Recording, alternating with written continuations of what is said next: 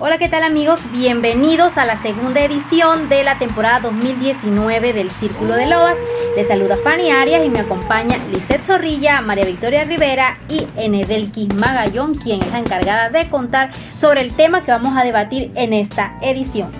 Bueno, en esta edición el tema es comportamiento o prácticas fetichistas. Interesante. Muy interesante. Y como invitado tenemos al sexólogo, orientador y asesor de parejas, el licenciado Fran Suárez. Bienvenido. Bienvenido. Muchas gracias. Licenciado, para empezar, ¿qué son las prácticas fetichistas? ¿Qué se le considera algo fetiche?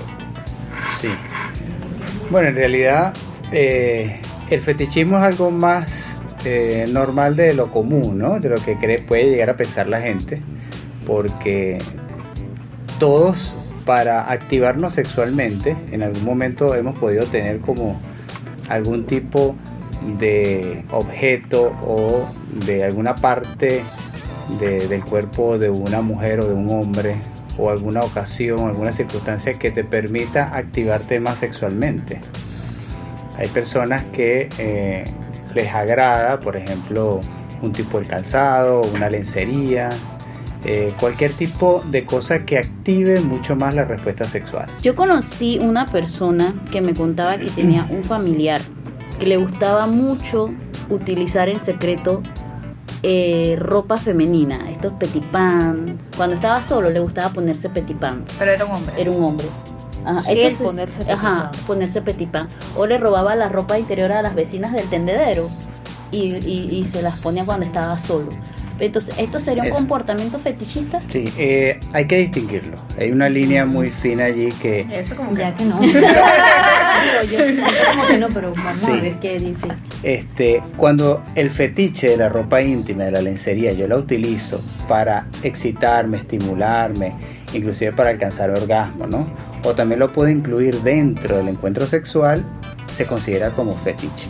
Pero cuando ya yo me he visto con esa prenda, pasa a ser ya del espectro del transvestismo. ¿ok? La persona siente placer en vestir la ropa del sexo opuesto, entonces ya se convierte en un transvesti, que es distinto, el transvesti es distinto del homosexual y distinto del transexual, que en otro programa pudiéramos definir eso, ¿no? Eh, y la persona siente ese placer, pues no es un fetiche, sino que ella siente, esa persona siente la necesidad de tener ropa del sexo opuesto. ¿Y por qué son mal vistos los fetiches? Entonces, si es algo normal de normal o, sano. Sí, sí eh, lo que pasa es que el fetichismo puede llegar a ser un trastorno también, porque eh, si pasa de un rango de, de uso, ya puede considerarse un trastorno o algo patológico. Voy a explicarlo. Eh, cuando yo incorporo, por ejemplo, me gusta que mi esposa eh, utilice tacones, que es normalmente uno de los más comunes eh, fetiches que existen para el varón, o también para las mujeres, ¿no? Eso me permite a mí activarme sexualmente, me permite alcanzar mm, el clímax y me permite un encuentro sexual más satisfactorio. ¿ok? Si mi esposa no tiene ese tacón, entonces quizás el encuentro sexual es más rutinario. Pero cuando ella le imprime ese detalle maravilloso del tacón, que es mi fetiche, entonces para mí ese encuentro sexual se convierte en wow, pues se convierte en algo, una experiencia mucho más eh, gratificante. El problema del fetiche, y cuando pasa a ser trastorno, es cuando el fetiche eh, limita a que la persona pueda llegar inclusive al encuentro sexual o hasta lo puede sustituir.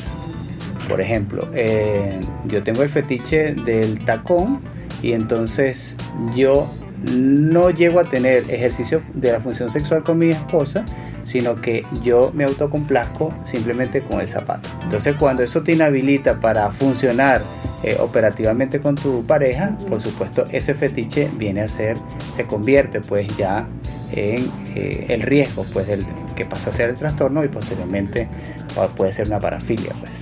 Mencionaba que bueno que uno de los más los fetiches más, más recurrentes en el caso de los hombres eran los tacones. ¿Cuáles son en el caso de las mujeres cuáles podrían ser los más recurrentes o los más los más comunes? Sí, en la mujer puede ser también los calzoncillos del varón, también puede aparecer eh, el perfume. Otro fetiche puede ser la almohada, un peluche, cualquier eh, juguete que pueda ser, eh, llamémoslo, con una con una textura muy dócil, esas cosas pueden convertirse, ¿no?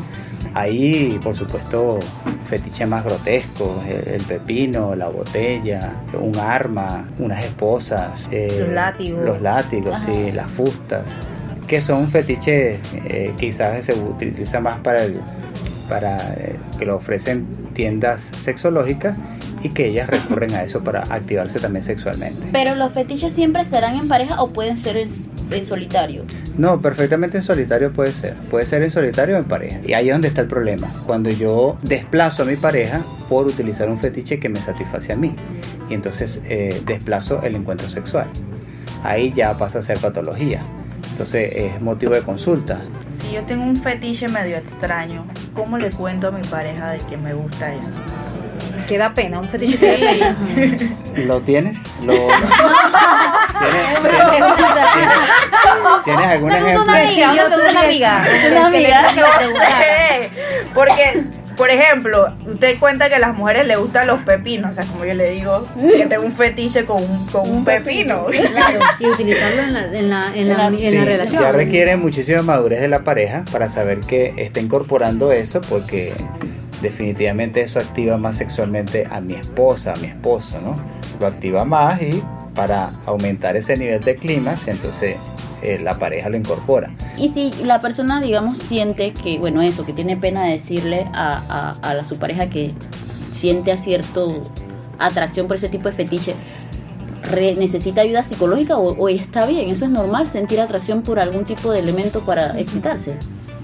Sí, bueno, más que normal es simplemente una condición que toma la persona, que a veces es inconsciente, que no reconoce por qué tiene esa atribución de deseo que le genera ese objeto. Tuvo que haber pasado algún suceso, eh, eh, no sé si trágico o traumático, para que, para que se desarrolle. Con eso. De hecho, eso es como la etiología, ¿no? Cuando hablamos de fetiche y buscamos la etiología, el origen de, de por qué surge este problema, algunos estudios eh, presentan, informan que eh, efectivamente ha ocurrido algo que está como vinculado con la infancia, con algún suceso o con la adolescencia, pero en realidad no se ha conseguido como una teoría, eh, eh, llamémosla bien sustentada, que argumente de dónde radican ese tipo de deseos. Y esto que hemos, bueno, yo lo he visto es que salen en los programas también estas parejas que se visten de, que de animales, que le gusta domarlo, o que la pareja aparenta ser un bebé ¿Eso también es fetichismo? Sí, puede convertirse también en fetichismo porque la lencería provoca ese tipo de, comportamiento, ¿no? La lencería busca que la persona se transforme también, si transformas en enfermera, en policía, en militar. O pero que lo carguen todo el día amarrado como un perro y esas cosas así. Ah, bueno, ese es el, famoso bondage, que es el como la dominación, ¿no? Que utilizan amarres, utilizan esposas, este, los limitan para que hablen, utilizan una cinta en que les, limita que puedan expresar sus ideas o gemir, etcétera. ¿Y tiene algo cerca de lo que es el fetichismo no? Sí, eh, puede aparecer, eh, es un tipo de fetichismo, puede aparecer un tipo de fetichismo porque la persona requiere, eh, siente el placer con la sumisión o con el dominio. Tener este comportamiento eh, se va a generar siempre desde la niñez, la adolescencia o una persona que tenga 30, 40 años, ¿lo puede desarrollar a partir de esa edad o tiene que llevar ese antecedente?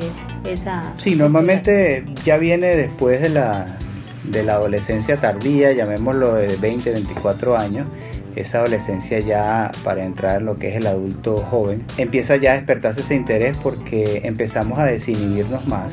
De hecho es un indicador también de la homosexualidad. Los homosexuales empiezan a aparecer y a salir del closet ya después de una cierta edad después que ya se identifique ese patrón sexual y dicen, bueno, ya soy mi punto, ya, ya calmé mis dudas, ya descubrí que efectivamente soy así, el caso de Ricky Martin y muchos otros, que se asume y listo ya después de los 30, 40 años. En ese caso también eh, la persona eh, puede hacerlo tarde, pero normalmente viene ya desde, cuando son adultos jóvenes. ¿Qué pasa, por ejemplo, cuando tienes tu esposo le gusta que, que te vistas, ¿no? Dice gatúbela, lo que sea, no sé. Te vistes y bueno, vamos a hacerlo y te vistes, ajá. Y del siguiente de nuevo tienes que ponértelo, ajá, póntelo. Y todo es como chévere al principio, pero llega un momento en que, cansa. en que, claro, ya te asusta de ya, que esto no es pero normal. es porque ya él está con la cuestión de que solamente tiene que ser eso y yo quiero como que eh, ya me veas a mí como, como mujer, no como la gatúbela. Entonces, ¿cómo, ¿cómo hace una pareja que tiene una situación como esta como para, para Es que avanzar? allí es precisamente donde está la línea del trastorno o la normalidad. Y es lo que se llama en sexología fijación de método. Nos quedamos fijados en que ese tiene que ser el método como yo me estimulo o como logro alcanzar placer. Si no te vistes de gatúbela, no funcionas para mí. Entonces buscaré a otra gatúbela. ¿Me explico? Porque esa es la manera, el método fijado que yo he establecido para activarme sexualmente. Y la persona que ya no logra gratificación, si no, neces- si no tiene el método, ¿puede solucionarlo o ya es un problema que no tiene solución? Sí, bueno, requiere tratamiento, requiere tratamiento. Hay un tratamiento que es farmacológico, hay un tratamiento que es psicológico y sexológico, y con eso se pudiera intentar, ¿no? Digamos que algo que yo creo que tienen la mayoría de los hombres, ustedes no me, me dirán si, si es falso, a todos los hombres les gustan las mujeres con el cabello largo. ¿Esto sería un fetichismo? Bueno, habría que hacer una estadística, ¿no? Una encuesta, porque no siempre a todos los hombres les gusta el cabello largo. El cabello largo es, es muy, es un indicador de erotismo. De hecho, en las religiones judías y, y musulmanes, eh, el cabello está cubierto, porque el, que el hecho de que la mujer lo lleve descubierto es una señal de que se está vendiendo sexualmente. Como una mujer acá que vaya a, a cualquier mall en, en traje de baño, ¿no? Este, etcétera. Pues entonces, Es que el cabello es, femi- es Claro, femenino, ¿no? Sí, Más sí, es femenino, Entonces, es por eso es que de repente llama la femenino atención sí, o, y o atrae. puede, puede seducir muchísimo, Claro. pues.